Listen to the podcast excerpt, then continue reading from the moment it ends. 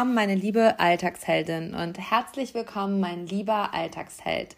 Herzlich willkommen zum Podcast Selbstbestimmt dein neuer Reichtum.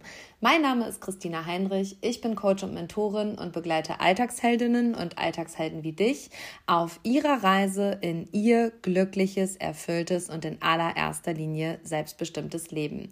Mein Ziel mit diesem Podcast ist es, dein Selbstvertrauen aufzubauen, dich durch deine Ängste zu führen und damit dein Spitzdach, dein mutiges Dach auszubauen. Meine heutige Podcast-Interview-Dame ist Anna-Maria Ostermann. Anna-Maria ist 29 Jahre alt und ja, äh, kein Satz dieser Welt beschreibt ihren Weg so gut wie dieser aus dem Dorf in die Welt, vor die Wand und wieder zurück. Hallo Anna-Maria, schön, dass du heute bei mir bist. Hallo. Ganz schüchtern. Ähm, du bist seit zweieinhalb Jahren gut mit mir auf meiner Reise und deine Reise hat nicht im mentalen Bereich, nicht im selbstbestimmten Bereich angefangen, sondern ursprünglich im Ernährungsbereich. Ja, genau. Ich habe von einer Freundin äh, bei deinem Fit for Christmas Kurs gehört und dachte mir damals, weil ich gerade umgezogen war, neuer Job, neuer Ort, dachte mir so, ach ja komm, jetzt geben wir dem Ganzen hier nochmal eine Chance. Hast du eh viel Zeit, ist ja eh Corona und so, äh, kommst auch eh nicht vor die Tür und hab mich da einfach mal angemeldet. und hast gedacht, nehmen wir mal ab. Und dann nahm das Unheil seinen Lauf. Unheil seinen Lauf. Also tatsächlich ist es ja witzig, dass du damals auch äh, über Schlüsselmoment in mein Leben, in meine Arbeit gekommen bist. Und ähm, ich aber so direkt gespürt habe, es geht doch hier gar nicht um das Thema Gewicht bei dieser Frau. Das war mir so der direkte Impuls. Und spannend auch, haben wir auch gerade im Vorgespräch drüber geredet, du bist an den Punkt in mein Leben gekommen, als auf einmal Online-Arbeit einen Raum bekam. Als Christina Heinrich ihren ersten Online-Kurs machte in Corona, in der Pandemie, war Anna-Maria Teilnehmerin. Deine Freundin war bei mir und du hast dich richtig gefreut, dass du dann zu mir kommen durftest, ne? Ja, voll. Ich fand das voll gut. Vor allem, weil es halt online war. Und die hat da so von geschwärmt und dann war ich so, ja, geht ja nicht, die ist ein Hamm. Und ich war halt nicht in Hamm. ja, ging dann doch. Und äh, du bist umgezogen an deinen neuen Ort und hast du gesagt, ja, neues Glück, ne, neue Figur, kann man jetzt auch mal sich voll reinstürzen. Und wie war das so?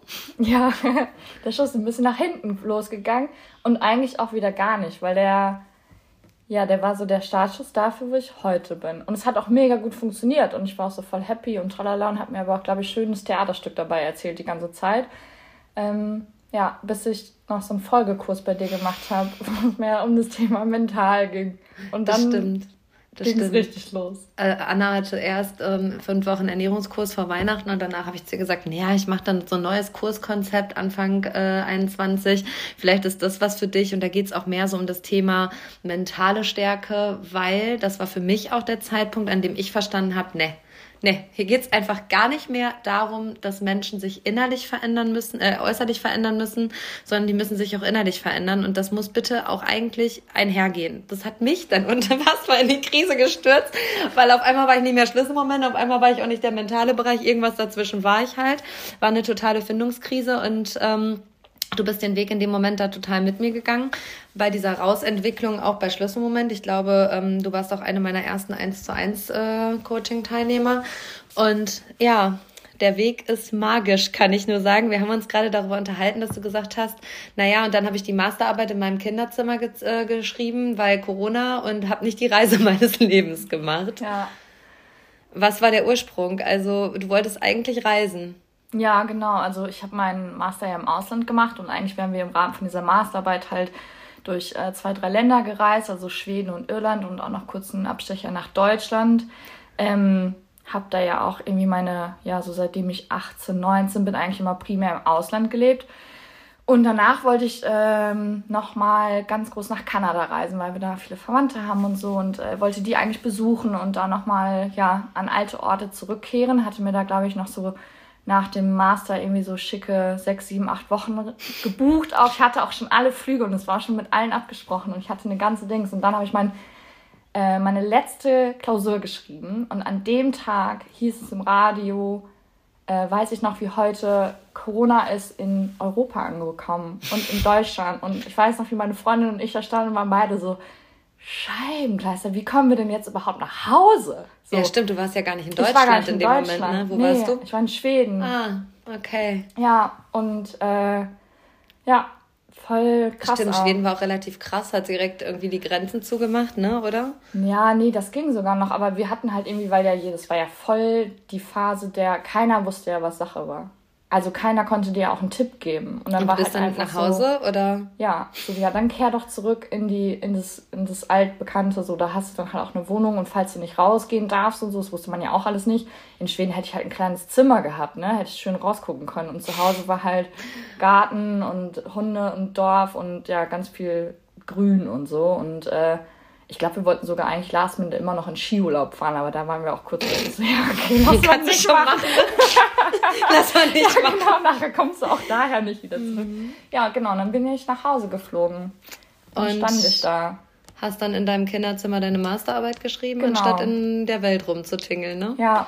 Mhm. Also wurde aus diesem coolen Masterarbeitsprojekt wurde dann ein, okay, schreibe ich halt von zu Hause. Und digital mit dem Prof in Schweden und der Freundin in Irland haben wir das dann irgendwie so gerockt. Und ich habe vorhin gesagt, äh, können wir uns kurz über dein Normal unterhalten in der Podcast-Folge, weil ähm, du hast letztens so schön gesagt, naja, für mich ist es halt auch irgendwie voll normal, im Ausland zu leben, da Fuß zu fassen und äh, ja dass die Sprache muss man jetzt auch nicht unbedingt können, da, da kommt man schon hin, so, ne? Also du hast in Holland studiert, in Schweden, genau. warst kurz in Kanada. Genau, ich war nach dem Abi ein Jahr in Kanada und habe noch ein Auslandssemester in Portugal gemacht, ein halbes Jahr. Ja. Oh, krass, ja. Und das ist aber schon für dich normal, ne? Ja, voll. Ja, mhm. das ist besonders. Ja. Ich bin nochmal aus meinem ersten Job ausgestiegen, habe gesagt, so, nee, ich gehe jetzt nochmal studieren. Und alles, ach cool, wo, was? Und ich sage, ich ziehe nach Schweden. so, was? Kannst du Schwedisch? Nee, kann ich nicht. Also, oh, okay. Sie heißt ja auch auf Englisch. Krass. Ja. Krass. Ja. Und ähm, das passt gerade so gut. Also das, also Corona hat dich dann ausgebremst so, raus, nicht raus in die Welt, sondern zurück auf den Hof der Eltern ins Dörfchen in der Nähe von Soest.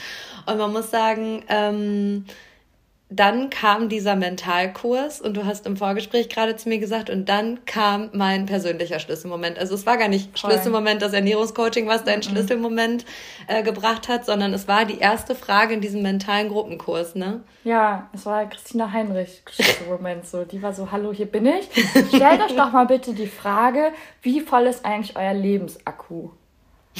Ja, dachte ich mir auch so, stelle ich mir mal eben flott vor der Arbeit, weil wir abends Kurs hatten und ich es natürlich voll vercheckt hatte, weil ich mega im Hustle-Modus war, was ja auch per se nicht schlecht ist, aber weiß ich noch, habe ich mich da hingesetzt, habe das einfach runtergeschrieben, ohne irgendwie zu begreifen, was ich da eigentlich aufschreibe. Und dann war ich fertig und habe diesen Stift zur Seite gelegt und das Papier angeguckt und meine so, oha. Und da war so richtig so, Christina, wir haben ein richtig großes Problem. Ich weiß noch, saß ich heulend auf dem Boden, habe eine Sprachnachricht gemacht, habe dir das vorgelesen, war, ich war völlig fertig. Ich habe vom Spiegel gesessen, war nur so, verdammt, ich kann doch jetzt nicht arbeiten fahren. So ja. reiß dich zusammen, ja. wir ziehen das jetzt durch. Aber so in mir war einfach, boah, da war ein Tornado los. Mhm. Weil es so richtig Klick gemacht hat. Was war äh, der Tornado? Also was hat das ausgelöst? Also was war deine Erkenntnis in dem Moment, als du den Stift beiseite gelegt hast? Ja, es war halt so voll, dieser Akku ist einfach voll entladen. Voll so, entladen. Da ja. kannst du alle Kabel reinstecken, die du lustig bist. Da funktioniert gar nichts. Krass. Und halt so, auch voll, weil ich davor natürlich so dachte, so, ja, okay, du hast hier abgenommen, neue Stadt, neues Glück, bla bla bla. Und hatte auch irgendwie, ja, coole Aufgaben in diesem Job und alles war eigentlich so nach außen hin war alles cool. Ich hatte eine ultra schöne Wohnung und ich war mega zufrieden und alles hat gepasst und irgendwie hat halt gar nichts gepasst. Also da sind wir an dem Punkt, du hattest im Außen alles, alles Voll. war perfekt, ja. aber im Innen war Zero. Also da ja. war einfach Ground Zero, da war nichts mehr, ne? Also du hattest irgendwie dein ganzes Leben bis dato irgendwie damit verbracht, äh, ja, zu studieren, in der Welt rumzureisen. Und ich meine, es ist halt einfach nicht selbstverständlich, mit 26 einen Master zu haben, in drei Ländern studiert zu haben, beziehungsweise durch drei Länder getingelt zu sein, sogar vier, äh, ein Jahr im Ausland verbracht zu haben und irgendwie, ja, aber nicht zu dir gefunden zu haben in dem Moment. Also so viel im Außen. Also diese Reisen waren ja quasi genau dieses Außen, was es brauchte. So raus mhm. in die mhm. Welt. Und ich glaube, dieser Moment ist dieser Satz vor die Wand. Buff. Voll. Da war dann die Vollbremsung in dir los, ne? Ähm, dieser Satz ist gefallen bei unserer Wandertour. Da hat Anna mit mir in der Breitachklamm gestanden im Weisertal und hat gesagt, Christina, ich glaube, ich schreibe ein Buch. Und ich so, Anna, was ist der Titel? Ja, dann habe ich gesagt, vom Dorf in die Welt, vor die Wand. Und, und wieder zurück. zurück. Das habe ich dann ah, hinterher genau, glaube ich. Gesagt. Den Teil hatte ich noch nicht. Ja. Genau, sie hatte den Satz äh, aus dem Dorf in die Welt vor die Wand. Und dann habe ich gesagt, ja, und wieder zurück, weil ja. Anna wohnt ja jetzt wieder in der Nähe dieses Dorfes. Ne? Stimmt, ja. ja. Und dann haben wir ähm, ja intensiv im Eins zu eins miteinander gearbeitet. Und ähm, was war so die erste Erkenntnis, die du treffen durftest und konntest zu dem Zeitpunkt, als du erkannt hast, boah, mein Lebensakku ist bei Zero? Das war halt so voll. Ich glaube, ich habe mir halt echt voll angeguckt, so, okay, was ist hier dran irgendwie auch gerade nicht okay und, und wo fängt es an und kann ich es verändern. Ich habe mir halt die Situation im Job angeguckt und habe halt echt überlegt, was kann ich denn hier dran ändern, damit es besser wird. Und habe dann aber ab irgendeinem Punkt auch so voll festgestellt, ich kann hier gerade gar nichts verändern, weil ich laufe hier weiter gegen Wände. Und dann war so richtig dieser Moment, und ich weiß noch, wie du es zu mir gesagt hast, so, ich sag dir jetzt mal eins ganz ehrlich, du willst jetzt nicht hören, du musst da kündigen.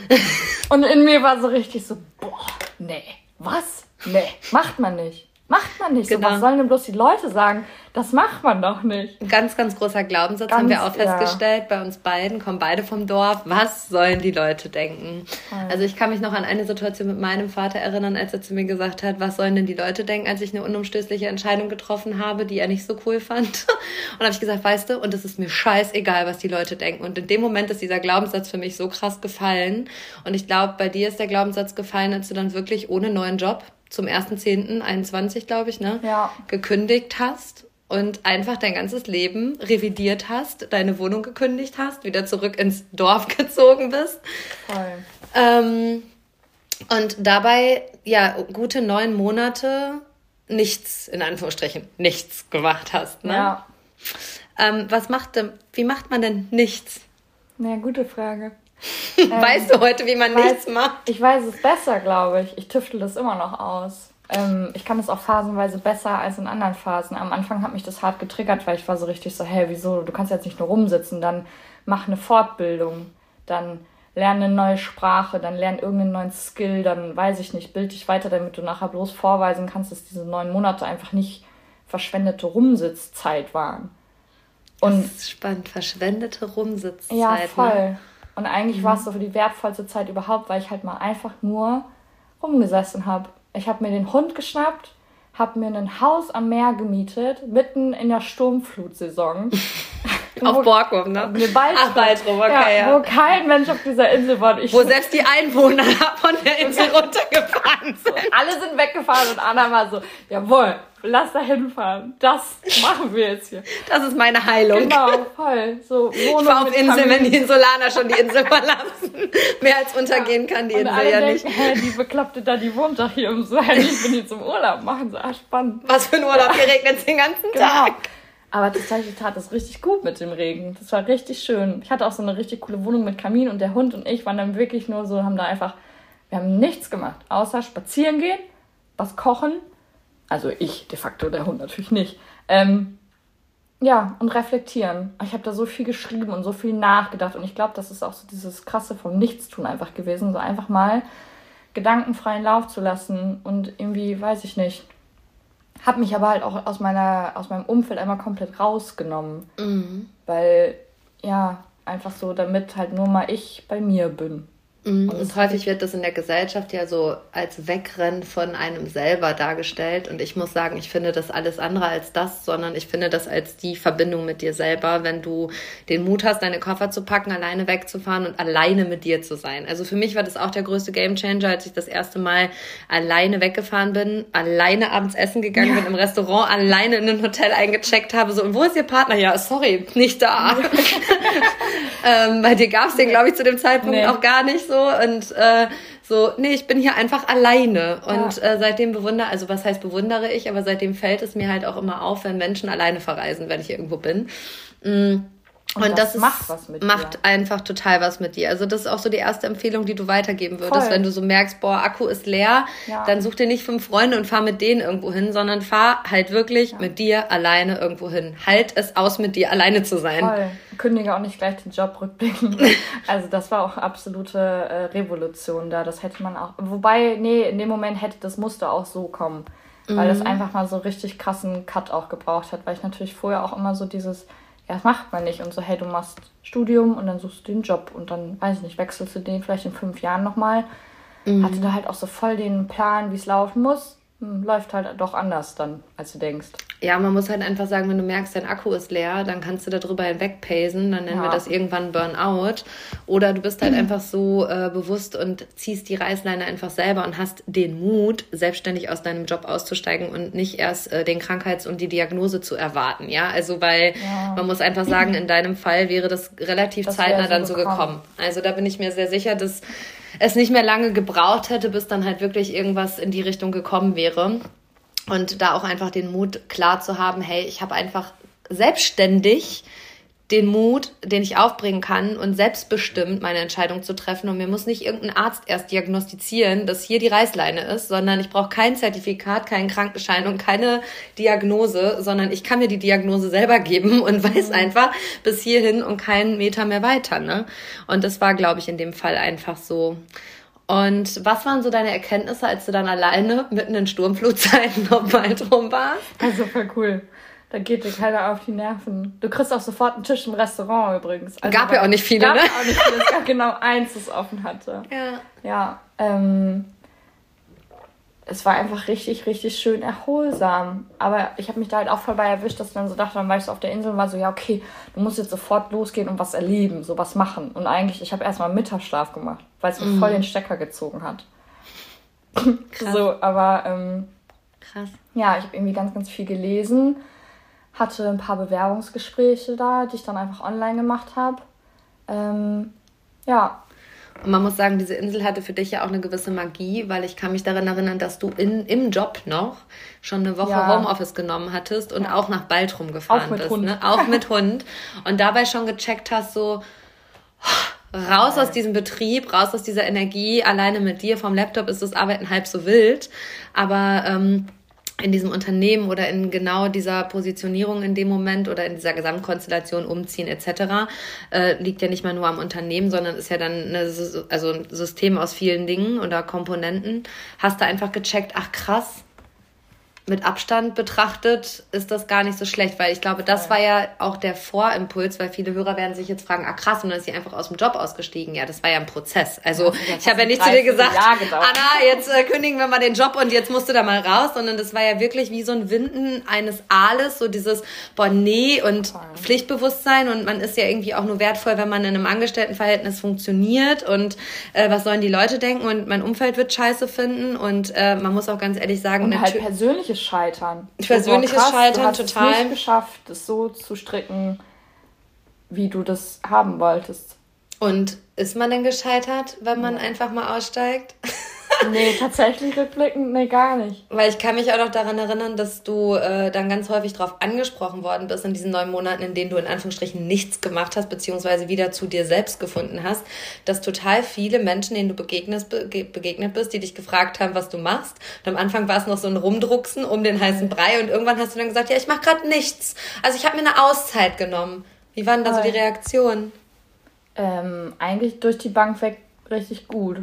Ja. Also manche Leute hattest du natürlich schon, die auch so waren, so, hey, ja, aber hättest du ja das und das und das und das verändern können, wo ich aber auch irgendwann gesagt habe, ja, no shit, Sherlock, man, denkst du, da wäre ich nicht selber drauf gekommen oder wie? Also so, es ist nicht so, dass ich einfach gesagt habe, gut, ist doof, ich schmeiße Handtuch und bin hier weg. So, nee. Hast du ja schon gut ähm, durchdacht, ne? Ja, voll und halt auch wirklich ja erst geguckt, so, was kann ich denn für mich ändern? Muss ich meine Einstellung ändern? Kann ich was in meinem Arbeitsablauf ändern?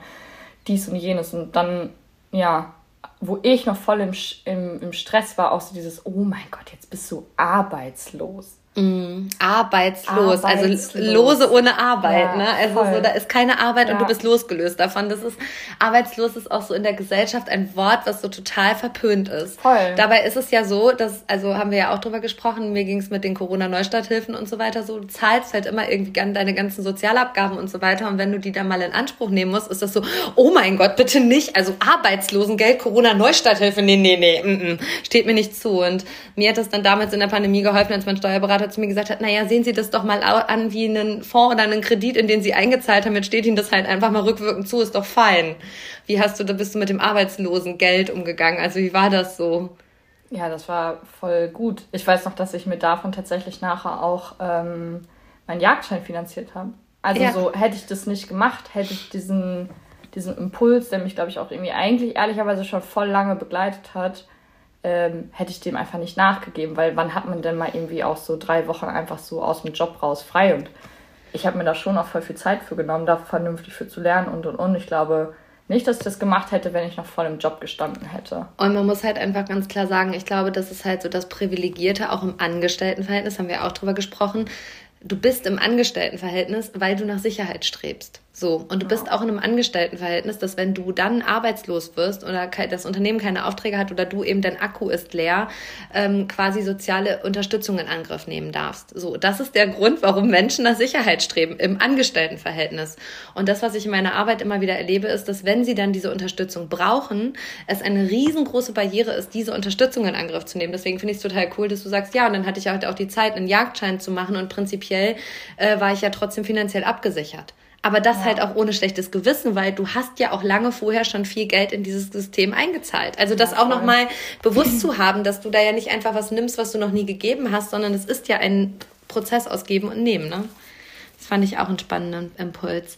Ähm, hast du dabei gecheckt, was du möchtest und was du nicht mehr möchtest hm. in dieser Phase? Zum allergrößten Teil schon, aber ich hatte auch richtig viele Phasen da drin, wo ich einfach dann so voll in der Angst war und nur so dachte, na klasse, jetzt bist du hier schon drei Monate raus und du bist kein Deutschlauer. Du weißt, Weiß ich noch. Ja, voll. Und so richtig, wo einfach auch so blinder Aktionismus voll eingesetzt hat und ich mich einfach bei Gott und der Welt beworben habe, obwohl ich eigentlich wusste, dass ich gar keinen Bock drauf hatte. Und auch so dachte, ach, die laden dich eh alle nicht ein. Ja, zack, bumm, hatte ich da fünf Bewerbungsgespräche in einer Woche. Und vier Stellenangebote. Ja, und dachte mir so, ach Mist, aber ich will das doch gar nicht. Und das war aber auch, glaube ich, einfach das Gefühl von, ich tue ja was. Ja, also ja, ich tue ja was und ich kümmere mich ja, ja ne? Genau, also so eigentlich will ich das alles rum. gar nicht, aber ich sitze hier nicht nur doof rum, sondern ich mache ja was. Und ähm, man muss halt sagen, du hast vorhin so gesagt, ja, es war halt auch ein ähm, besorgter Druck von außen. Also natürlich gab es erstmal so Gegenwind, so Anna, sag mal, bist du bescheuert, du kannst doch hier nicht deinen Job kündigen. Also das machen wir nicht so, ne? Also das ist ja auch ganz normal. Und ich habe vorhin auch noch so schön gesagt, also ich an der Stelle deiner Eltern würde mich auch an manchen Punkten einfach scheiße finden. Also kann ich auch so sagen. So auf einmal kommt die Tochter und sagt, mach da jetzt so ein Coaching und ja, bums, jetzt steige ich mal aus dem Job aus und so. Da fragen Eltern halt schon. Also ich bin selber Mutter, ob die verrückt ist. So, was macht ja. die Frau da? Und dann habe ich dir aber auch immer gesagt, und ich glaube, da ist einfach mein Bauchgefühl auch total gut dass ich spüre, wenn es dran ist. Und ich dir auch hart in den Hintern getreten hätte, wenn du diesen Punkt übersteuert hättest. Also da wäre für mich äh, Sense gewesen. Und ich hätte gesagt, Anna, jetzt ist aber wirklich der Punkt gekommen, wo du ja. dich bewerben musst und wo es jetzt nicht mehr witzig wird. Und trotzdem ist es so, dass ähm, das für dich in Anführungsstrichen diese neun Monate Auszeit mittlerweile auch normal ist das aber nicht normal ist, dass das schon eine sehr aktive, proaktive Entscheidung war ja. und auch super die höchste Form der Selbstbestimmtheit ist, zu sagen, so bis hierhin gehe ich jetzt einen Schritt und keinen Schritt mehr weiter. So, und dann kam der Punkt der Hüttenwanderung. Ja, ja, stimmt. Ja, die Hüttenwanderung am Tag nach der Hüttenwanderung habe ich einen neuen Job angefangen. Und was habe ich dich vom Berg gefragt, als ja. wir den Übergang... Bist du dir sicher, dass du gleich danach schon anfangen möchtest? Ich war so, hä, ja klar, so, dann jetzt, aber und da kam halt so das, das alte, so, nee, jetzt ist auch mal gut mit hier Kokolores und Highlight Halligalli, so jetzt mal wieder mhm. normale Bahn, weil sie kann ja nicht so immer so sein. Und du hast das dann auch gut hingekriegt, muss man sagen. Und trotzdem gab es halt auch einfach Phasen, in denen es dann schon krass war. So, also du hast vorher neun Monate in Anführungsstrichen dich um dich gekümmert. Und auf einmal war da wieder ein 40-Stunden-Job mit äh, Homeoffice und halt auch Fahrerei und so. Und dann dauerte es halt auch nicht lange, bis man an den Punkt kam und dachte so, boah, krass, das ist aber heftig. Und dann habe ich irgendwann gesagt, na ja, Anna, Also du hast dich halt aktiv aus dem Job rausgenommen, weil du nicht vor die Wand im wahrsten Sinne des Wortes berettern wolltest. Normale Menschen, wenn sie ein Zertifikat und einen Attest des Arztes haben, machen eine Wiedereingliederung. Wie ja. war deine Reaktion? Ich war so richtig so, oh. Ach ja, krass. Ja, stimmt. Hast du auch recht. Eine Freundin von mir ist ja auch in, im Personalbereich und die war auch nur so, hey, bei uns fangen die schon mit sechs Wochen oder so gefühlt, glaube ich, mit einer Eingliederung. Kann auch länger sein, weiß ich nicht. Aber ja, und dann arbeitet man erst drei, genau. vier, fünf Stunden. Und dann ne? dachte sich so, hey, von 0 auf 100, ja klar, kein Ding, mache ich. So. Voll. Und da muss man halt einfach sagen, darf man halt, wahrscheinlich ist auch das große Learning, dass Voll. so eine Auszeit auch achtsamer in den Job wieder einsteigen, ne? Ja. Genau. Ja, krass. Und dann war diese in Anführungsstrichen Nichtstu-Phase und ähm, du warst immer schon sehr kreativ. Und dann habe ich irgendwann gesagt, Anna, ich habe hier voll das Problem. Also Kartenset, ich kann mir das alles vorstellen. Aber ey, wie man sowas setzt, no plan. Und Agenturen waren alle vollkommen überlastet in dem Moment. Und dann kam halt Anna-Maria Ostermann. Hatte ich auch hart in die Krise gestürzt, ne? Ja. Was waren deine Glaubenssätze, als ich gesagt habe, Anna, kannst du bitte mein, Karten, mein Kartenset designen? Boah, das waren richtig viele. Das war von, hä, habe ich noch nie gemacht, kann ich nicht. Warum fragst du mich das? Bin keine gelernte Grafikerin, kann ich nicht. Darf ich nicht? Darf ich nicht. So, such dir lieber wie professionelles. Nachher wird es scheiße. Nachher verbrennst du voll viel Geld, weil ich Schwachsinn gebaut habe und es nicht gut geworden ist. Ähm, ja, und auch so, hä, nee, habe ich, nee, so kann ich gar nicht. Weiß ich nicht. Such dir lieber wen, der das schon viel häufiger gemacht hat. Nachher gefällt dir das nicht, oder? Und dann habe ich gesagt, Anna, bitte fang einfach erstmal an, bevor du mir alles um die Ohren haust. Und mittlerweile ist das immer so, Anna, bring bitte in 20 Minuten das beschissenste, kreativste Ergebnis, ja. was du bringen kannst, aber bitte bring eins. Hat dir das ein bisschen Voll. Freiheit gegeben? Ja, klar. Ist ja dann, also es ist ja auch schon was Cooles, wenn man was Neues anfängt und dann halt das auszutüfteln, wie das funktioniert. Und ich hatte damals aber mal, und das ist halt echt, glaube ich, so, ich hatte damals mal eine Chefin, die zu mir meinte, Anna, wenn ich dir eine komplexe neue Aufgabe gebe, rennst du erst kurz wie ein kopfloses Huhn durch die Gegend, dann sammelst du dich, kommst klar, sie so, und dann legst du hin und dann wird's gut. Ja, und das ist halt wirklich so. Manchmal mal so, nein, ich will das nicht, lass das, frag mich das nicht, ich möchte das nicht. Ist das ein bisschen Angst vor der wahren Größe? Ja. Anna hat manchmal, also haben wir ja alle und ähm, ich glaube im letzten, in dem Prozess des Kartensets haben wir auch ungefähr 35 Mal sind wir in den Raum gerannt, haben den Lichtschalter angemacht, haben gedacht, boah, scheiße, könnte richtig gut werden, lass mal wieder rausgehen. Okay, Anna, wir brauchen noch einen Probedruck. Okay, und dann kam ja dieser Punkt, das war auch richtig witzig, wie wir uns wochenlang Gedanken oh um die Verpackung des Kartensets gemacht so haben. Schachtel. Wie viel Zeit und Energie und Kreativität und ja, auch 30.000 Fragezeichen in die Umverpackung des Kartensets äh, gestiefelt worden sind, ne? Da war ich auch selber an so einem Punkt, wo ich dachte, mach ich nicht. Ich mach das einfach nicht. Ich will das nicht. Ich kann das nicht mehr. Nee. Anna war so richtig im Widerstand. Ja, voll. Was dann passiert? Dann hatte irgendwer diese Idee, so, hey, wir nehmen einfach so ein Säckchen. Ja, ich kam tatsächlich von einer Fiete-Runde nach Hause, hab dann mein Handy genommen, hab gesagt, Anna, ich hab die Idee, wir nehmen ein Kartenset im Säckchen. Und du so, ah ja, das ist ja einfach. also, Problem gelöst, danke dafür. Ja, und das ja. ging dann halt äh, relativ zackig. Und dann kam so der Prozess der Bestellung. Ich oh. weiß noch, wie du mir so die Preise äh, oh, unterbreitet hast, das alles rausgesucht hast, da voll in die Krise gestürzt bist. Ja, weil du dir das nie merken konntest. Sag doch mal, was das kostet. Boah. Anna, ja, okay. So Daueransage. Ich habe echt irgendwann einfach immer nur noch die gleichen Nachrichten nochmal neu geschickt. Ja, also, und äh, dann ja. war so die unter 1000 machen wir nicht, ne? Ja, genau. Du warst nämlich voll im Struggle. So, wow, nee, 700 oder so. Ich habe dann gesagt, so unter 1000 machen wir nichts. Also. Ja, dann haben wir 1000 bestellt, ne? Ja. Verrückt. Voll. Flasht mich immer noch, sind auch noch ein paar in der Garage, aber es flasht mich schon noch, dass wir einfach eine Auflage von 1000 Kartensets bestellen. Und es war ja wirklich so ein Prozess, ähm, der einfach gedauert hat. Also wo man auch wirklich wieder diesen Schlüsselsatz rauskatapultieren kann. Es dauert so lange, wie es dauert. Weil wie oft haben wir Voll. an diesem Set gezogen, wie oft wollten wir mit dem Kopf durch die Wand und auch mit diesem Karton, das war nicht dran. Nee. Also es war halt einfach genau in dem Moment dran. Und ähm, ich sag halt immer, die Anna hat mir meine Kreativität wieder zurückgebracht und mag sie auch nicht so gerne hören, grinst sie und schämt sich. ja, und äh, ja, ich habe Anna wieder in die Welt gebracht. Ja. Mm, du hattest natürlich auch in der Zeit ein Umfeld von Eltern, Freunden, ja, Vereinen und so weiter. Und am Anfang war es wahrscheinlich erstmal so dieser Punkt, das auszusprechen, nichts zu tun. Was hat das mit dir gemacht? Ich hatte halt schon echt Sorge, dass Leute da so voll judgy werden und so voll so, hä, bist du doof, kannst du doch nicht machen und hast du dir mal das und das und das und das und das und das mhm. überlegt? Also, weil klar gibt es da halt schon auch viele Risiken und man muss ja auch einfach sagen, Corona hatte ja auch krasse Einflüsse einfach auf die Wirtschaft. Ja, und voll. es war halt eine super unsichere Zeit, ja auch in der ich mich da rausgenommen habe. Ähm, und ja, ich weiß auch, ja, zwischenzeitlich hatte ich halt auch so voll das Gefühl, ich muss mich dafür rechtfertigen, vor allem wenn es halt wieder und wieder und wieder in Frage gestellt wurde und halt so gefühlt, das war natürlich in Realität nicht so, aber gefühlt auch jeden Monat die Frage kam so, und jetzt reicht's, so fertig jetzt. So, bist du jetzt, können wir jetzt weiter? Und dann immer so. Hatte ich aber auch jedes Mal neu in die Krise voll. gestürzt, ne? weil du dich ja jedes Mal wieder hinterfragt hast, ist meine Entscheidung die richtige? Ja. Okay, und, und ist meine Wahrheit auch die Wahrheit der anderen und so weiter? Ja, und weil es ja auch einfach, wenn man das so sehen will, das ist ja nicht normal.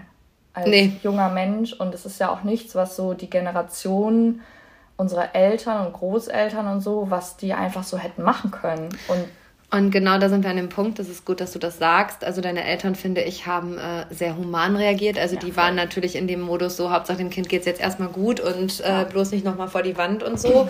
ähm, also da muss man schon sagen, haben die sehr, sehr smart reagiert. Und Fakt ist, ich glaube, so reagieren Eltern im Kern aber immer, wenn es um das Bedürfnis des Kindes geht. Nur wir neigen natürlich dazu, uns im Vorfeld immer die Horrorgeschichten in unserem Kopf dazu auszumalen, dass Eltern das alles total schrecklich und schlimm finden und ähm, dürfen sie auch. Also da auch nochmal an der Stelle, Eltern dürfen deine Entscheidung auch richtig scheiße finden. Eltern dürfen das auch total beschimpfen und blöd finden. Wichtig ist einfach, dass du bei deiner Entscheidung bleibst und das, was du gerade gesagt hast, die Generation unserer Eltern, also deine Eltern sind so Anfang 60, beide wahrscheinlich, und äh, so, da spiegelt sich auch die Generation meiner Eltern wieder, ähm, haben eine ganz andere Aufgabe in diesem Leben als wir. Also ich äh, mache mir das Beispiel, die Generation meiner Großeltern, das ist Kriegsgeneration, noch Zweiter Weltkrieg, die hatten einfach die Aufgabe, den Wiederaufbau nach vorne zu treiben, ähm, viel Familie zu gründen, viele Kinder haben quasi das gesamte Konstrukt, das System abgesichert und dann kam halt daraus die Generation unserer Eltern und die war höher, schneller, weiter, noch eine Schippe drauf, noch äh, Umsatz mehr fahren, noch eine Arbeitsstunde obendrauf und ich bin nur viel wert und wertvoll, wenn ich hier auch viel leiste.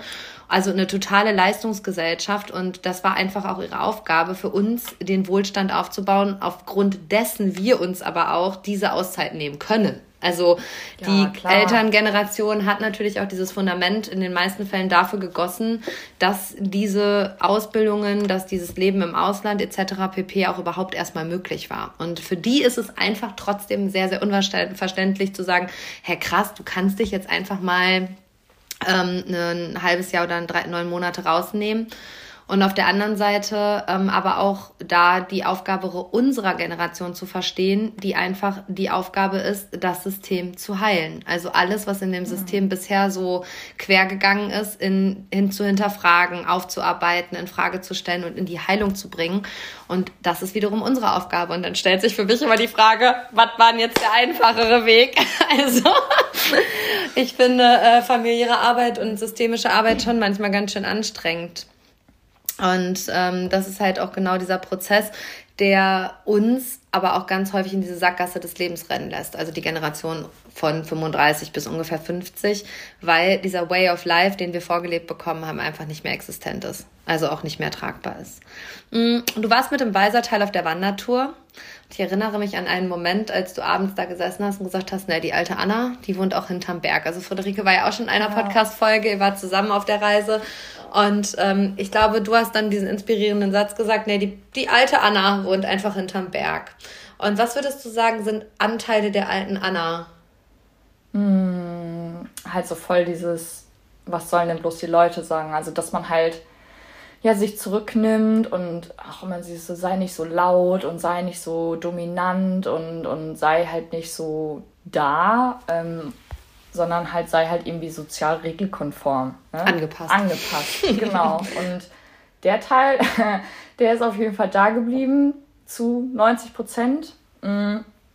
Und ja, auch so dieses, dieses Schwere, glaube ich. Also ich bin eigentlich und da komme ich immer wieder mehr hin, ein super intuitiver Mensch und alle Etappen in meinem Leben und so, sei es jetzt beruflich oder studienmäßig und so. Ah, ich meine, habe ich ja zu dir, glaube ich, gestern schon gesagt. Ich habe mein, mein erstes Studium, mein Bachelor, habe ich in Kanada auf einer Ranch bei einem Ausritt in einem Gespräch mit zwei Kunden gefunden die mir davon erzählt haben. War so, ah ja, klingt cool, mache ich, danke. Ähm, also, Anna ist so Team Leichtigkeit eigentlich, ne, ja, Ursprung. Voll.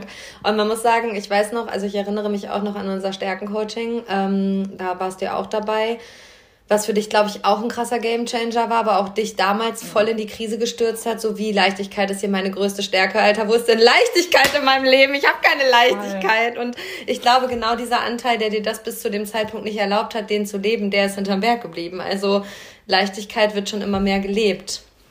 Und ich weiß noch, wie ich für mich voll klar hatte, dass du voll der Beziehungsmensch bist. Damit fing unsere Arbeit auch erst richtig an, weil ich glaube, das hat dich auch in die Krise gestürzt. Voll. Weil was war meine Frage? Wie lange du schon in einer Beziehung bist, oder? Nee, du hast gefragt. Ich glaube, ich habe in irgendeinem von diesen allerersten von deinen Coachings, habe ich irgendwas zu irgendeiner anderen Teilnehmerin gesagt und war nur so, hey ja, ich bin auch einfach schon seit neun Jahren Single, ich weiß voll, was du meinst. Aber irgendwas habe ich gesagt, weiß ich nicht mal mehr.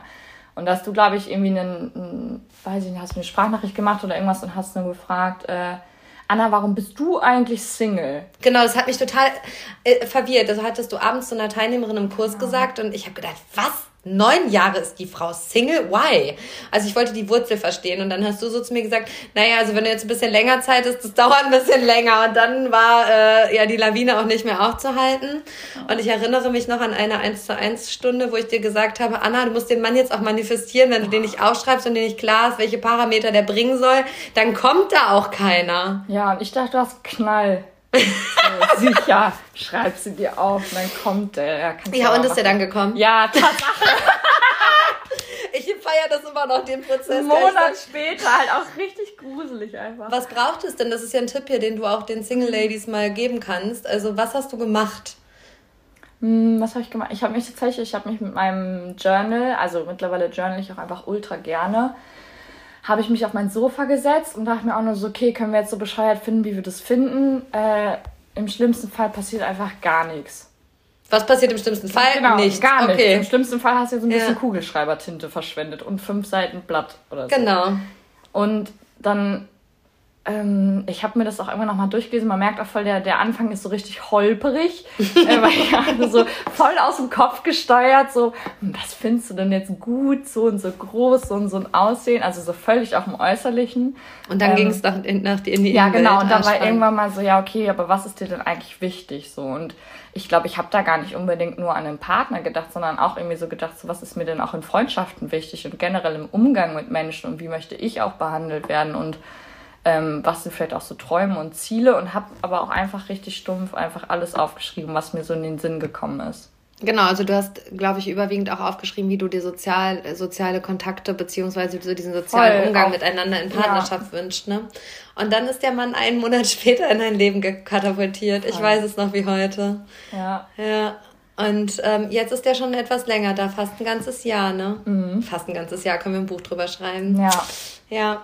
Und ähm, der ist tatsächlich, habt ihr ja festgestellt, auch fast so wie der Mann, den du Voll. aufgeschrieben hast. Und halt das, was nicht übereinstimmt, sind diese Kopfsachen, die ich da als allererstes aufgeschrieben habe. Diese ja, das, Äußerlichkeiten. Das, diese Äußerlichkeiten, ja. Das ist der einzige Teil, der nicht stimmt. Der musste sogar selber lachen. Also du hast es ihm dann auch gezeigt. Also du warst da total transparent, ne? Ja. Finde ich cool, ja. Und ähm, also hast du erstmal aufgeschrieben, wie denn der Traummann überhaupt sein soll. Ich glaube nämlich, das ist genau das, was ich immer wieder sage. Wenn du bei Amazon irgendwas bestellst, dann schicken die dir halt eine Klobrille Voll. anstatt einen Müsli. Und ähm, du sagst, ja, aber Klobrille habe ich ja nicht bestellt. Ja, aber du hast auch nicht gesagt, was du haben willst. und äh, damit hast du äh, klaren Parameter gesetzt. Also du hast dem Leben klar gesagt, wie will ich es denn haben? Und dann hat das Leben halt geliefert, ne? Ja, und ich habe, glaube ich, auch voll viel reingeschrieben, wie ich mich dabei fühlen möchte. Ja, das ist auch ganz wichtig. Ja. Also diese Gefühlsebene, also dein, deine, ja, das Gefühl auf die Schwingung zu bringen, dass du es auch anziehen kannst. Also sind wir ja beim Manifestieren. Das entsteht nicht aus dem Kopf heraus, sondern das entsteht aus einem Gedanken, der ein Gefühl erzeugt. Und dieses Gefühl strahlst du in die Welt aus und dementsprechend ziehst du magnetismusmäßig auch genau das an, was du aufgeschrieben hast. Mm, du hast vorhin noch gesagt, dass du zwischendurch wirklich nur Angst hattest in dem Prozess. Angst wovor? Vom Scheitern. Und scheitert man denn? Haben wir ja gerade schon gehabt. Nee. Haben wir auch gestern drüber gesprochen. Scheitern ja. tut man, glaube ich, nie. Man nee. lernt. Ich glaube, ich wäre halt, ja, ja, ich glaube auch, man lernt, ja, man lernt wirklich immer nur. Weil auch wenn ich es nicht gemacht hätte, wäre ich vielleicht gescheitert, aber auch daraus hätte ich ja irgendwie gelernt. Mhm. Total. Ja, also im besten Fall als reflektierter, bewusster Mensch, selbst wenn du in Anführungsstrichen für die Gesellschaft scheiterst, dann lernst du halt. Also, oder du entwickelst dich halt auch und für das Außen sieht es dann nach Scheitern aus, aber du hast dich vielleicht auch einfach aus etwas rausentwickelt, ne? Und ähm, ich dachte ja auch immer, dass Arbeitgeber das total doof und ich hatte richtig Schiss auch davor, diese neunmonatige Lücke in meinem Lebenslauf. Mhm zu erklären. Und es gibt ja, glaube ich, irgendwo auch so diesen Spruch, so ja, sie haben dann eine Lücke in ihrem Lebenslauf. War die geilste Zeit ja, meines genau, Lebens. Ja, war geil, danke. Und ja. in dem Job, wo ich jetzt bin, in dem Bewerbungsgespräch, habe ich auch nur gesagt, jemand so, ah ja, was haben sie so die letzten neun Monate gemacht? Und ich so, ach, Kokolores, so allen möglichen Schabernack, worauf ich halt so Lust hatte. Und, und fand der Arbeitgeber das voll, schlecht? Nee, mein Chef war so richtig, ach so, ja gut, sich mal ein bisschen selber gefunden. Ja, schick, und was wollen Sie jetzt? Also so, oh, das war gar kein Thema. Und ich habe mir so ins Hemd gemacht, weil ich so dachte, ja. boah, und jetzt wie verargumentierst du das denn? Mhm. Und was kannst du denn sagen, was du dann halt Produktives daraus mitgenommen hast? Ja. Ja, und das ist äh, tatsächlich auch weniger denken, mehr machen, ne? mehr fühlen und mehr leben einfach Voll. in dem Moment. Und man muss sagen, du bist dann äh, da ausgestiegen in deinem, bei deinem alten Arbeitgeber und davor hattest du ja auch eine massive Hürde zu sagen, boah, ich bin hier raus, ich bin quasi erst ein Jahr hier, aber ich habe doch gecheckt, dass es hier irgendwie gerade eine Sackgasse und im Nachgang wahrscheinlich auch die wertvollste Sackgasse deines bisherigen Lebens. Safe. Ähm, und wie hat dann die Unternehmensführung auf deinen Austritt reagiert? Als du gesagt hast, du verlässt das Unternehmen? Die haben mir das erst auch nicht geglaubt. Also die waren erst so, nee, nee, ja, sicher, also, ne, gucken wir noch mal. Und ich war so, ja, müssen wir nichts gucken, so, das ist, ich meine das schon ernst. Und sie, ja, ja, ja, das sprechen wir noch mal. Und bis ich dann halt wirklich auch so dieses Papier dahingelegt habe und selbst dann war noch so, ja, ja, das sprechen wir noch mal. Also halt auch gar nicht so dieses, aber das war nicht die auch, Annahme da. Ja, aber ich, da haben wir ja auch drüber gesprochen. Ich glaube, es ist auch echt mal so eine Frage, wie man es macht. Mir war es halt auch einfach extrem wichtig, weil das für mich als Mensch wichtig ist, dass ich da im Guten gehe. Genau, dass Und die das Tür dir auch weiterhin offen total, bleibt, auch wenn du äh, gerade ja. jetzt das Spielfeld verlässt. Ne? Und das ist auch nichts mit den Menschen oder so zu, sondern einfach so die ganze Grund, da hat die ganze Konstellation hat einfach nicht für mich gepasst. Mhm. Für jemand anderen bestimmt, aber für mich war es halt nicht das Richtige. Aber deswegen wollte ich da halt auch ohne Vorwurf gehen und ohne irgendwie Stress und so weiter, weil die haben mir ja schon ganz viele Möglichkeiten auch aufgezeigt und mir ganz viel Vertrauen entgegengebracht und einen auch unterstützt. Und es war auch schon so, dass ich halt vorhin, das meine ich mit diesem, ist nicht so, dass ich es einfach nur von jetzt auf gleich und davor nichts probiert habe, sondern da sind ja auch Gespräche vorher stattgefunden. Genau, also bis du dann wirklich deine unumstößliche Entscheidung getroffen Voll. hast, war es ja auch ein Weg. Und ich glaube, das ist auch nochmal wichtig, den Hörern das mitzugeben, wenn man an so einem Punkt ist. Die Entscheidung muss unumstößlich in dir spürbar sein. Vorher brauchst du die nicht treffen. Voll. Also das ist keine Entscheidung zu kündigen, die du aus dem Kopf heraus triffst. Dann fährst du es immer vor die Wand. Ich bisher habe immer dann gekündigt, wenn ich es in, in mir gefühlt ja, habe. Baustelle. Von Voll. der Stadt nach Hause habe ich mit einem Freund telefoniert und habe mich so... Ja. Und der meinte so, Anna-Maria, du klingst richtig wütend einfach. Mhm. Und ich war aber auch irgendwie so, ich war auch wütend auf mich selber, weil, glaube ich, in dem Moment, weil ich mich nicht getraut habe, weil ich wusste, was der richtige Next Step wäre. Und dann meinte ich irgendwie so außen auf in dieser Baustelle so, ich kündige.